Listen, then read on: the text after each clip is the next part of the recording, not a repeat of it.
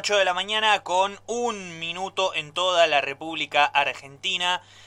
Bienvenidos todos, bienvenidas todas a esta nueva edición de Los Nadies, este nuevo capítulo.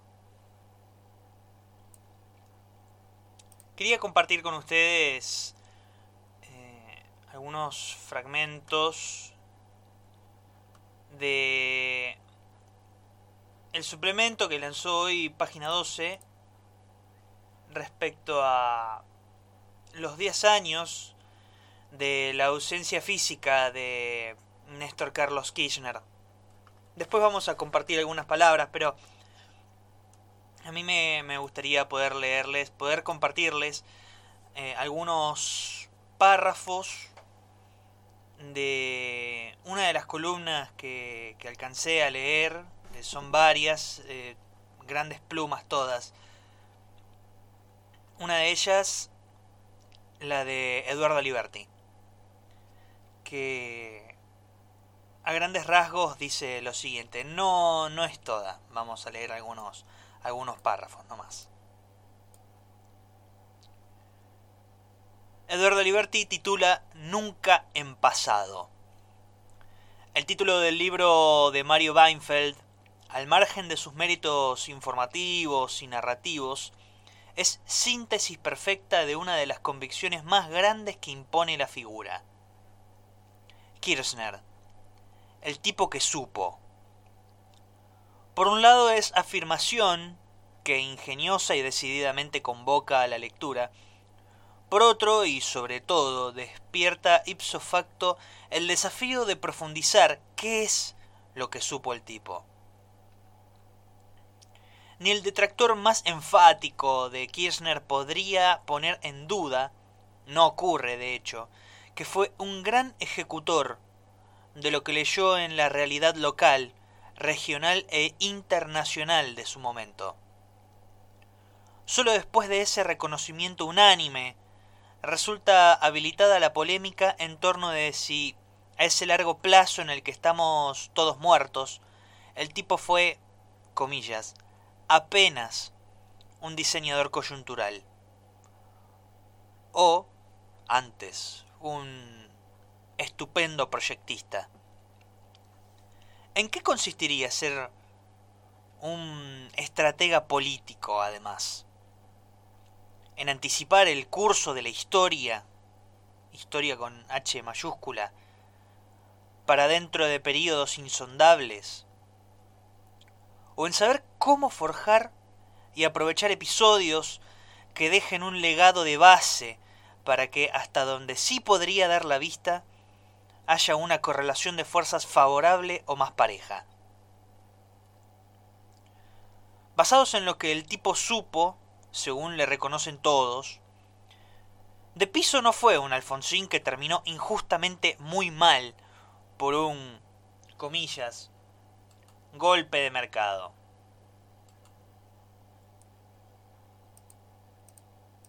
No.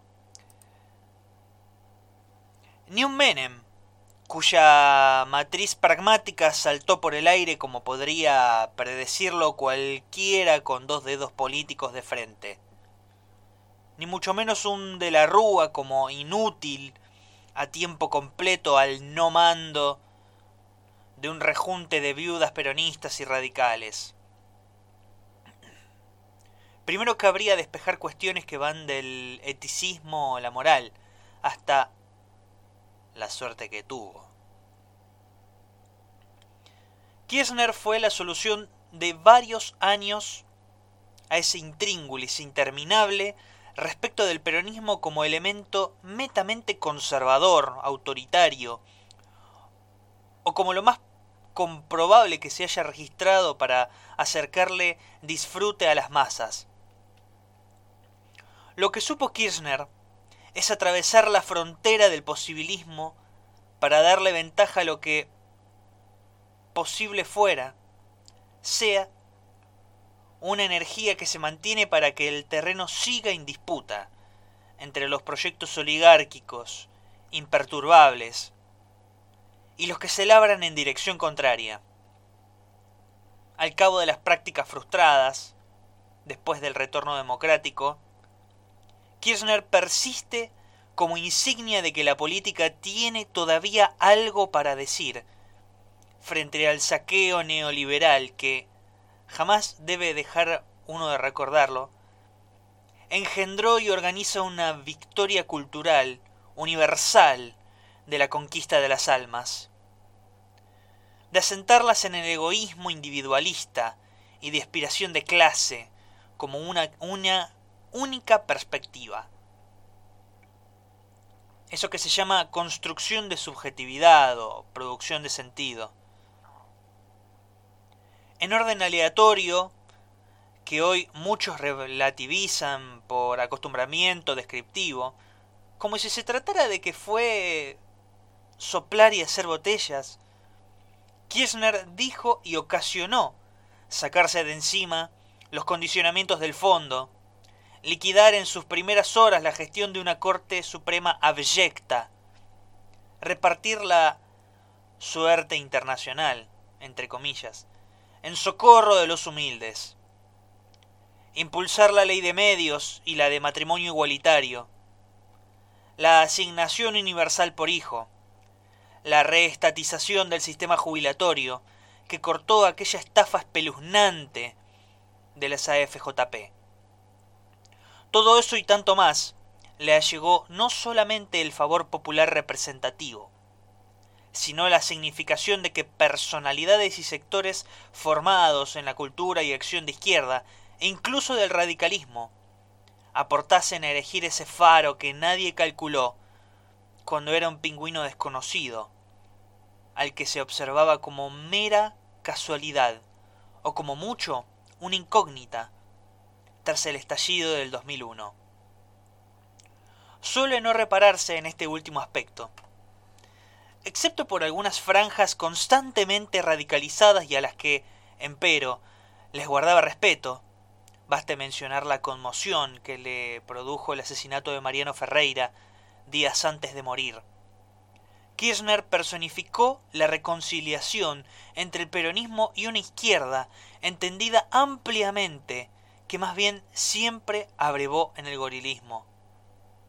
A diez años de haber partido, con ese embate feroz desde los enemigos históricos del concepto más expresivo de la palabra pueblo, no renunciemos a la necesidad de que Kirchner deba ser citado en presente.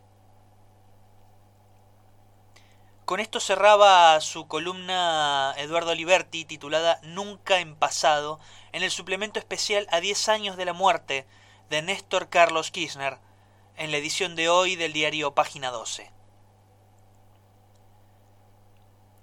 ¿Qué agregar, no? No hay mucho para agregar.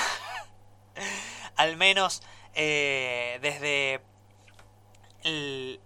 lo chato intelectual, oral y también poético que puede llegar a tener uno desde sus escasas habilidades, ¿no? Más teniendo en cuenta que recién acabamos de leer a un tipo que uno periodísticamente y, por qué no, literariamente admira mucho, como lo es Eduardo Liberti, en el marco de hablar de quien fuera el mejor presidente de la democracia en Argentina. Y esto es indudable. Indudable. No es este el espacio para discutirlo o debatirlo. Creo yo que es más bien para argumentarlo. Hay algo... Eh, Eduardo mencionaba varios de sus logros políticos más importantes y lo que fue precisamente el volcar el aparato estatal sobre los humildes, él dice. Los humildes. Aquellos que Evita llamaría descamisados y que nosotros preferimos llamar trabajadores. Los despojados. Los nadies que le dan nombre a este espacio, a este show radial. Miren, mi DNI empieza con 40 millones, por lo cual quien haga cuentas entiende o aspira más o menos a dilucidar que uno cuando Kirchner encuentra el cielo y se transforma en el, en el todo mismo, allá hace 10 años atrás, yo tenía 13 años. Es decir, que cuando Néstor llega a la presidencia, yo tenía 6.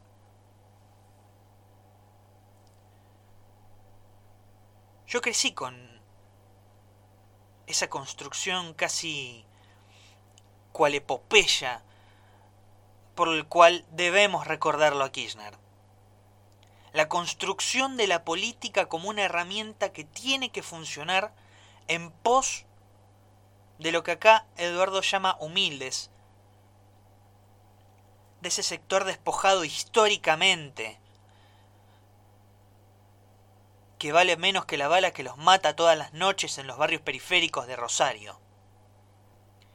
De construir la política como un elemento de transformación, porque en realidad es eso. Recordarnos que para eso sirve.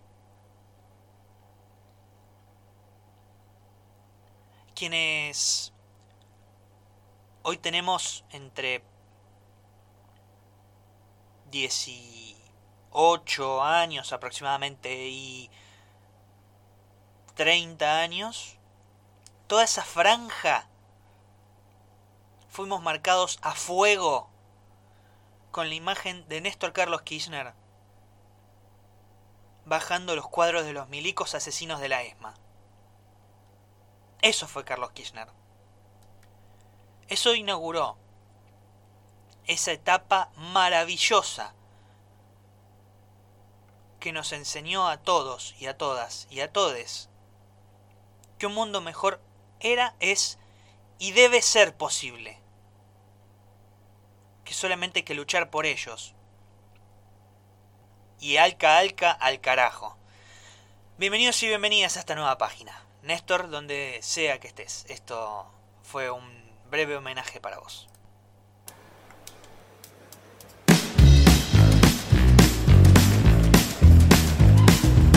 Los Nadies. Quédate hasta las 10 escuchando FM Horizonte.